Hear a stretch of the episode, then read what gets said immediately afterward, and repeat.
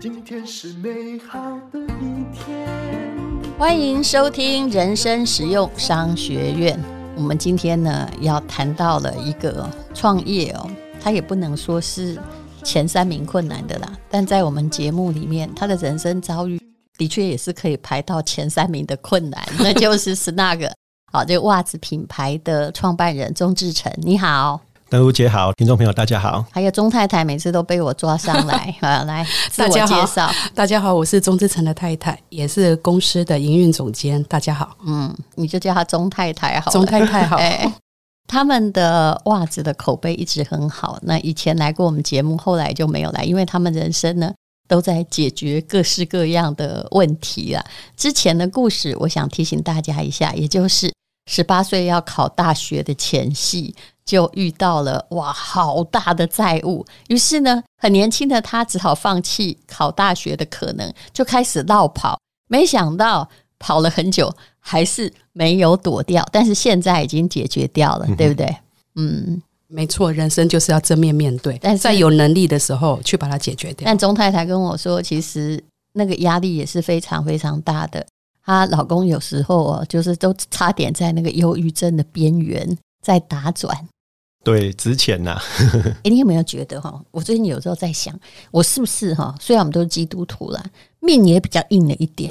就每天哈，我我每次在那个最大的机会点上，我就看到一个最大的困难，但是最大的困难后面还是给你一个出口跟转机。我觉得都是上帝给的礼物。嗯，还好你们是教徒，可以这么讲。我也行，我我乃在水位啊，对不对？呃，我后来发现说，哇，只要我能够克服这一关，克服这一关，呃，就越来越强大，我就会越来越强大。而且上天会给我，因为有些人不是信基督教，所以我讲公平一点，那个上天的礼物就会降下来，然后你就会觉得哈，不管你是身上充满了光，还是法喜充满也好，你会发现说，啊、哦，原来这个困难让我达到了我人生不一样的境界。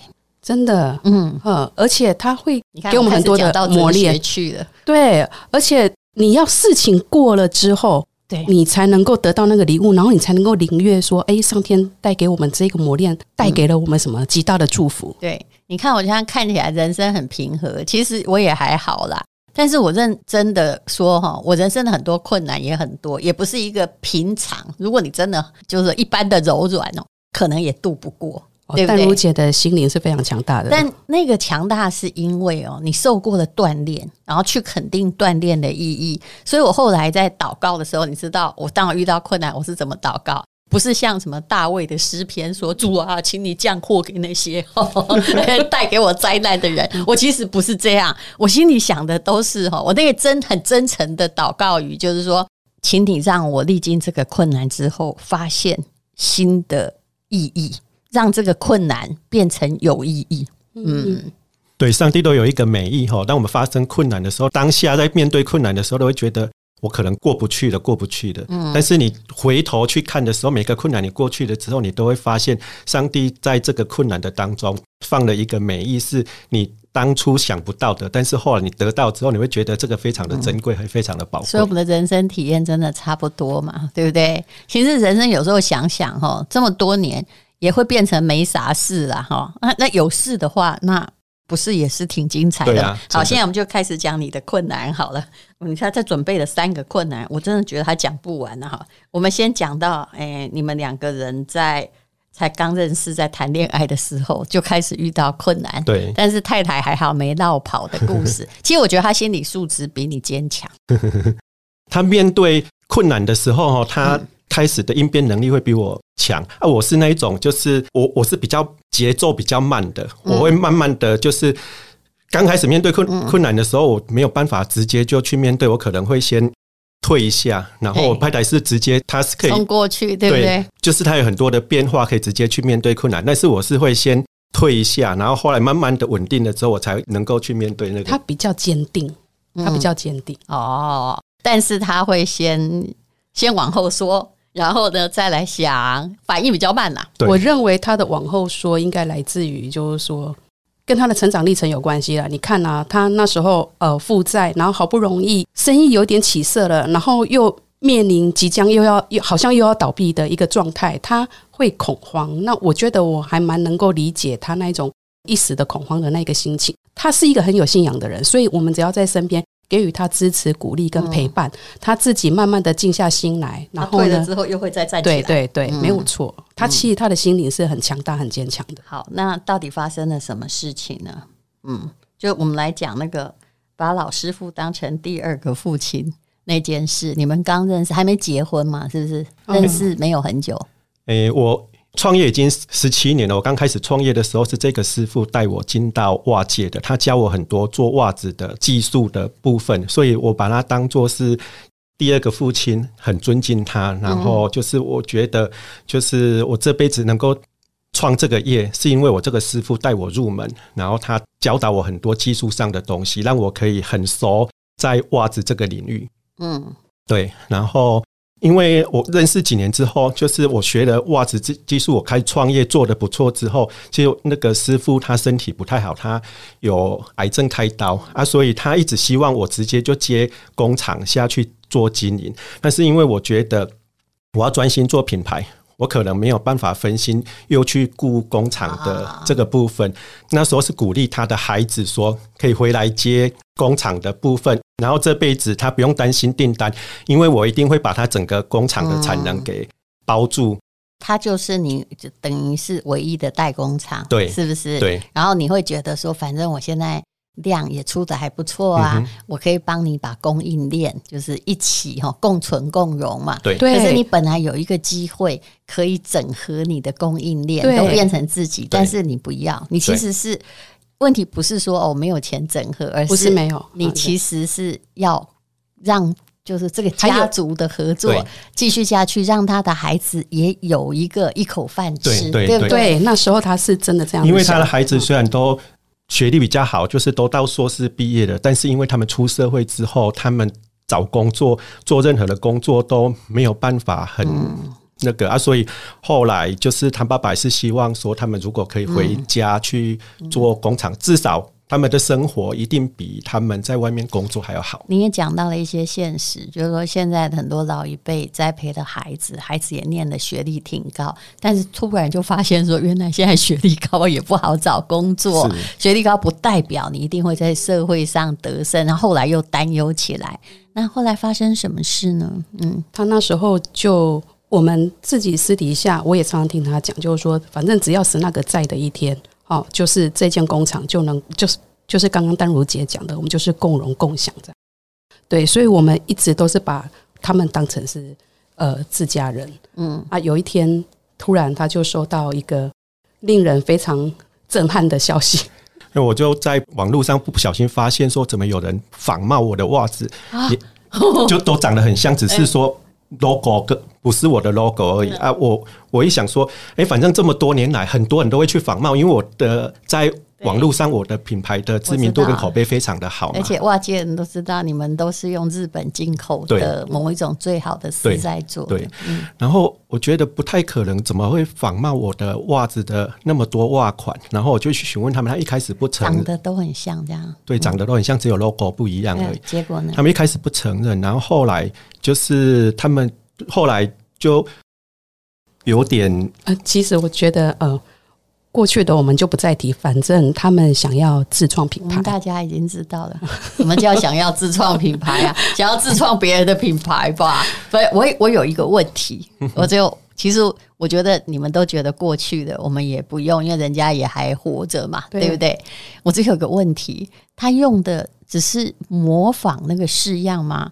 那原料该不会也是用你的吧？对，他就是用我的。我觉得这个就是，你看我已经看出问题的症结点，那这不叫模仿。对，然后就是后来他就生气，就觉得说，因为我早期。刚开始创业的时候，因为我有负债问题嘛，所以我的名字很多不能用，所以我一开始很多的，包括上新闻的媒体的那个报道，我怎么样，我都会把师傅拉出来当做是创办人，虽然品牌是我的，但是我会。但你有那个心虚这块，我们之前讲过。那如果只听到这一集的人，就是说，因为其实是就很倒霉了，十七八岁的青年，因为上一代有债务，然后妈妈过世之后，那。他继承财产，当时没有限定继承，于是就变成，哎、欸，他变成债务的承继人，这样、嗯、超惨。嗯，所以一开始我说很多的文学媒体，我会把师傅拉进来当做是公司，好像是创办一样。所以他们这些孩子不了解这个过程，他们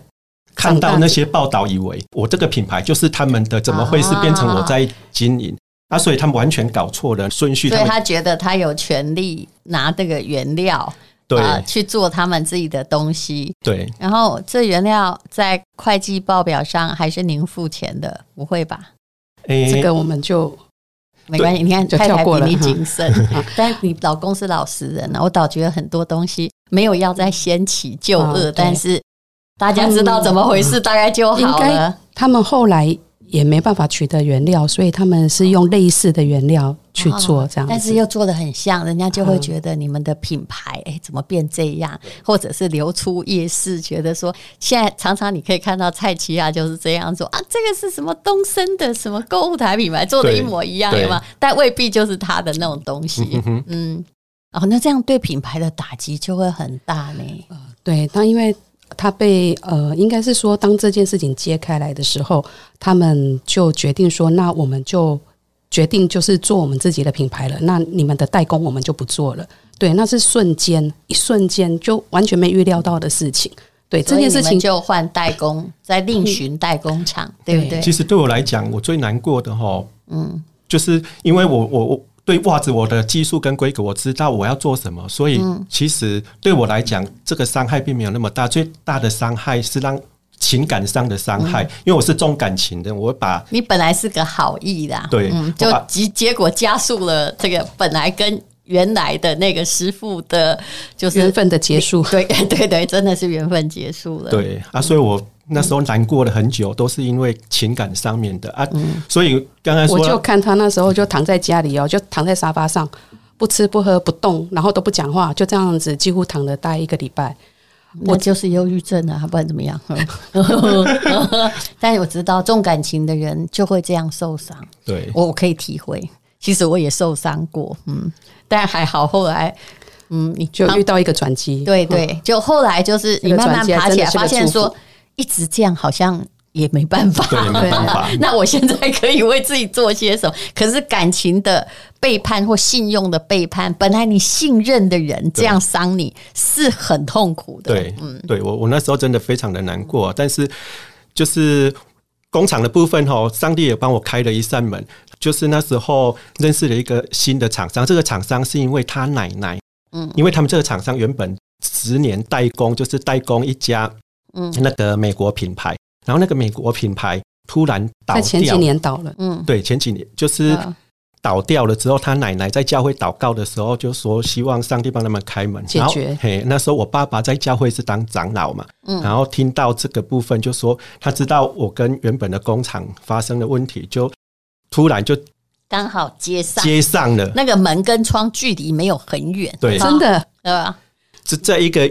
月之内，然后我们接上了之后啊，因为他们就是也很认真的，就希望接我们商品，因为他被倒掉，他没有其他的客户，然后但是他们技术也很纯熟，所以我跟他们下的规格跟指令，他们很快能够接上，跟我做很好的配达，甚至可以帮我再做开发。就你救了这家厂，因为他们刚刚被国外倒店嘛，对，然后他也救了你，就互相找到需要。你有没有觉得有时候就是这么的巧？上帝。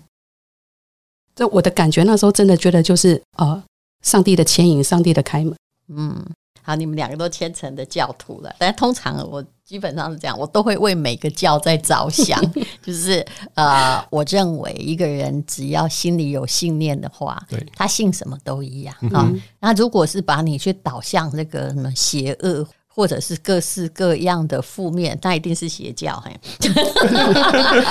其他我都可以接受。因为原本在旧袜厂啊，其实就是说我们要开发一些新款或新的东西，速度会非常的慢，嗯、甚至于可能会有很多的抗点。嗯，但是呢，这个呃新的技术长啊，我们在挹注了资金，然后呢跟他们磨合了半年之后，哇，他们开发的非常的认真。所以瞬间我们原本很多客人许愿要的袜款呢，哈，在那半年之内啊，就陆续的一直开发出来。所以你看，这就是刚刚所说的，就是他要送给你一个很大的机会之前，对，都要面临很大的困难。我在我的人生也不断重复这件事，所以后来遇到倒霉事情的时候，我都不会沉溺在里面，我会想说，阿伯这张难看的贴纸撕去之后。后面会出现什么呢？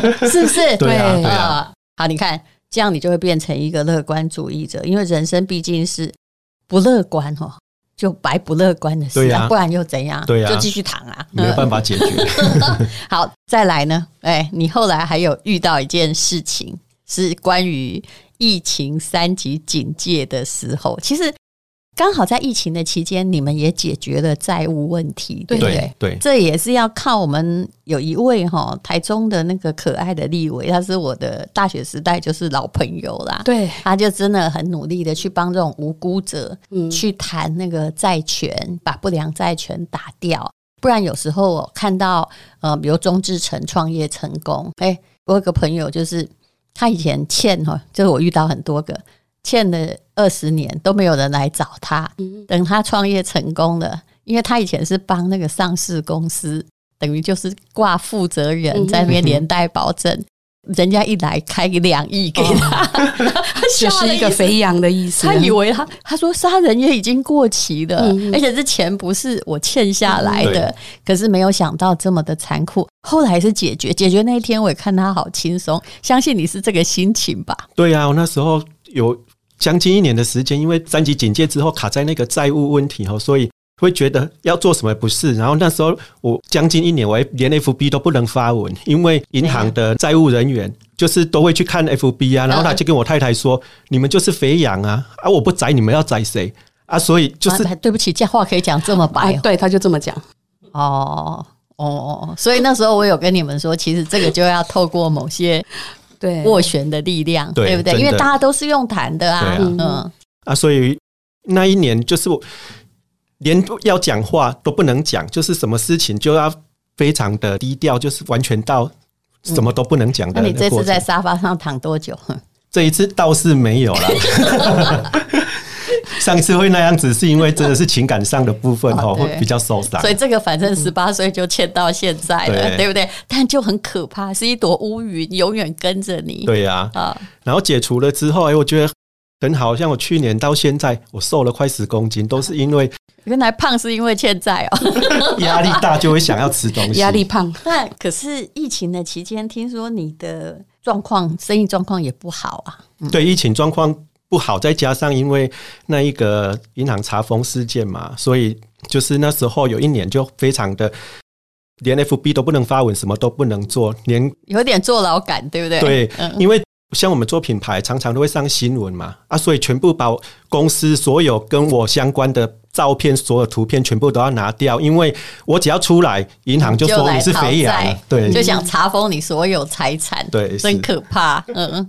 对啊，因为疫情前我们刚好在致力推广整个实体的专柜，然后那时候投资了不少钱，结果疫情一来，三级警戒就全部收掉了，完全是个对，呃，就是全错就对了。对，然后就在那一个时候，觉得已经风雨飘摇了。然后银行又突然查封的事件又突然发生，本来是可以好好的做一下电商啦，对对不对？但是电商又遇到嗯呃别人只要看到你有收入就要来查封的问题，还好现在解决了。我觉得就是正面去面对了，这就是上帝给你的功课，上天给你的功课啊。那那些实体的专柜，我基本上啊觉得，我说真的，我最近一直在算那个一个财报，我很想教人家说。如果现在你可以做电商啊，就算做的很小，你也尽量不要去做实体发展，因为哦，它的回报率跟它的运营成本很高，的确非常高，对不对？你说电商啊，广告费成本也越来越高，但是那个可以叫做你不花就不要花，对不对？就小额做，可是实体是这样的，它的人力成本就是一直在，对，就是它那个成本哈，就会让你呃。价格也完全无法荡下来，嗯，没有弹性。然后，就算你按照你原来的价格卖出去了，只要卖的普通，不是很好，那么基本上就是赔钱的。嗯，没有错。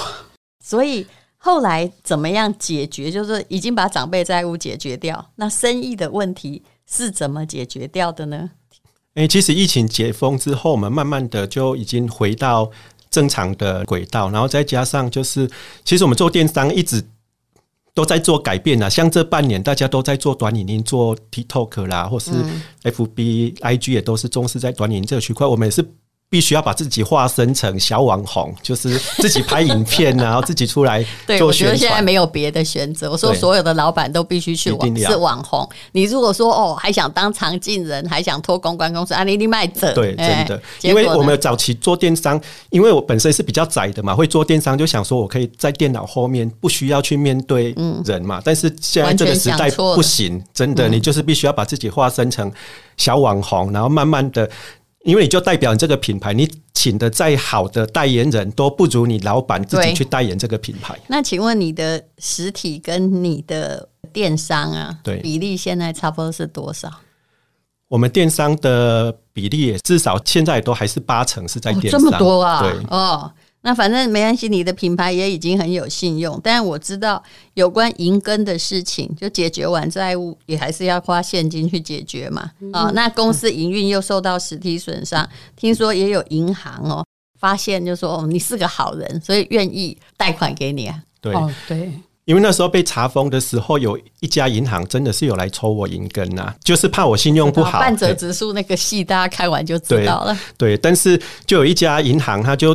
跳出来，跳出来！他看到我们公司的营运状况，他说跟我没关系啊，他他愿意就是贷款给我，然后就是去支持我们、啊。所以那时候我很感谢这个银行的经理，因为他用他的权限就能够去核贷，嗯、然后他也没有挺错，他接下来就是我。状况恢复，我也把很多的，就是业务往来到这间银行，因为他就在我最困难的时候有大家都在抽银根的时候，他反而是反其道而行。其实是不是好人哦，还是看得出来啊。还有从你之前的贷款，如果人家都有按时缴纳，我觉得这个也是一个很好的 credit，对对不对？对，嗯。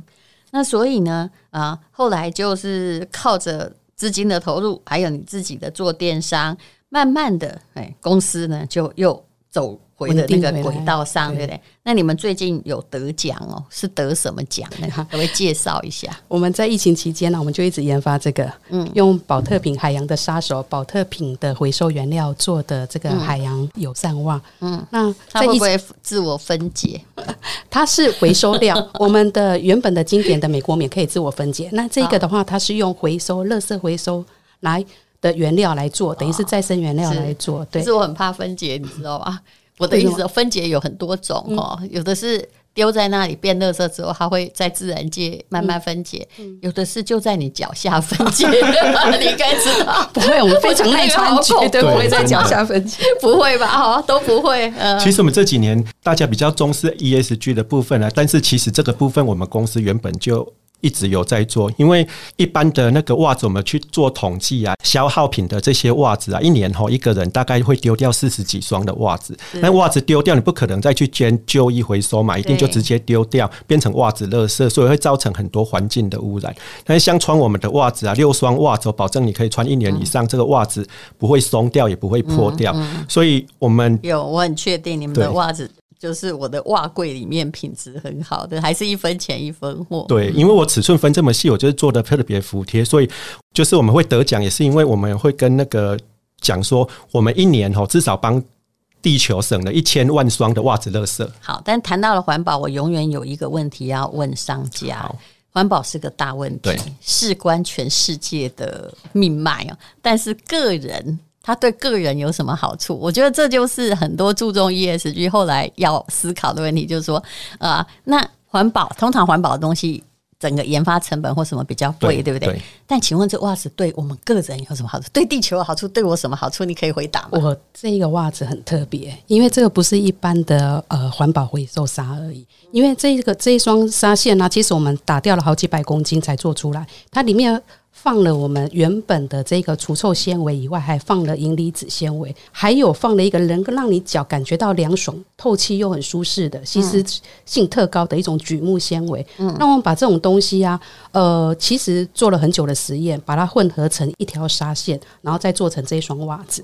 对，所以它穿起来呢，它特别适合有脚上特别容易细菌感染的人，比如说像香港脚的人啊。就是我们现在在强调它的功能性。对对。对它可以呃抗菌，那除臭功能也跟我们经典款的一样，美国棉的经典款一样，百分之九十九以上的除臭力。对，所以我们是把它做到呃，淡如姐你可以摸摸看，它的那个棉感触感是非常的柔细。对，我没有感觉到说什么环保材质，因为摸起来就是很好的弹性。对，因为它里面有添加了天丝的成分在里面。哦，对，嗯，所以它非常柔软，非常舒适，而且吸湿力也很好，抗菌力跟除臭力。都非常的强，都有经过检验。那我们这双袜子啊，在疫情期间研发出来的这一双袜子，我们今年得了两个奖，一个是台湾户外精品奖，一个是 MIT 的精选奖。嗯，好，那么呃，这次呢，请老板哈钟志成还有诶钟太太了，老板娘就把人家叫老了哈，那他们呢会有提供。一些优惠给大家，因为不要打到外面的价格，所以我们通常一开都只有七十二小时之内啊。那等一下呢，请他们来报告这次开什么样的优惠。这是广告哦，来。呃，是那个科技健康袜，我们这一次特别提供了人生实用商学院的朋友一个超级大的优惠，因为我们得奖了，非常的开心，所以要跟大家一起来分享。嗯，所以呢，这一次呢，得奖区还两件七折，对不对？对，我们有提供一个闪耀得奖区，任选两件七折。好，我们这一次得奖的产品有好几样产品，可以在我们得奖区看一下，然后再来还有我们的新手的快速入手区，每组只要一千两百五十元，一组是几？呃，每一组的数量不太一样，大概大概六几折左右。哦、对，嗯、然后还有一个全家福任选区，因为呢，我们知道有很多呃淡如姐的这些老粉丝、老朋友们，他们呃穿过磨袜子的，他们呃特别的有信心，想要购买更多。那我们这次呢，有提供一个超级大的优惠，就是买十双折一千，二十双折两千。以此类推，最高任六十双折六千。哟，怎么这么好？我也是那种喜欢大碗的啊。这一次最特别的事情是，呃，在我们的一个拜托之下，淡如姐给了我们一个非常非常大的一个呃一个 非常大的一个礼物，就是呢，我们做了一个吴淡如手绘。画作的精品机能袜，我们只做了限量八百双。我们这八百双要来送给只要满两千五。好，这一次的七十二小时的团购，只要满两千五就可以得到一双淡如姐亲手的这个手绘画作的精品机能袜一双。绘画我也是。那个免费提供的哦，各位同学哈，对，谢谢淡如姐的礼物。对，他们也只能做限量，而且他们是用织的啦，要模仿什么又不是硬的，因为硬的袜子一定不好。他们要模仿那个手感呢。其实从现在哈，他在说广告的时候，目前创意还没有完全出来，而且我有跟钟太太说，我答应，但是这件事情很困难，我有我的基本美感。那一定要做到又有点复杂，对，一定要符合本人的品味，对，没有。愿意穿的，哎、欸，我有不愿意穿的哦，就是。所以 我们现在要加一个但书，如果我们做出来的品质没有办法符合淡如姐的要求的话，我们就赠送其他的袜款。但是我们一定会尽力完成这件事情，而且我们只做八百双，而且我一定要盖章，就是送完为止。只要有我的名字的，我一定要盖章，因为。你你只知道我常在嘲笑，所以这台湾中年女性到底怎么怎么每次都穿玫瑰红加上宝蓝的裤子，这个我不能接受，你知道吗？虽然人家穿什么颜色，以为是我说我们不能每天都走在路上，好像怕被撞车一样。所以我对美感是有要求的，嗯，没问题，一定做到符合戴如姐的美感要求。好，那就大家请看一下资讯栏的连接。那很多人都说，为什么我们就哎？欸以前好像听过在哪一集，哎，一打开，后来想回过去看没有了，答案就是没有了，因为我们公司也不能这么忙，我们能管的就是七十二小时，其他的，哎，别人的官网也不可能一年到头提供优惠啊，嗯、那就会变成打折再打折，对不对？嗯，好，谢谢两位，好，谢谢丹如姐，谢谢丹如姐。今天是勇敢的一天什么能够将我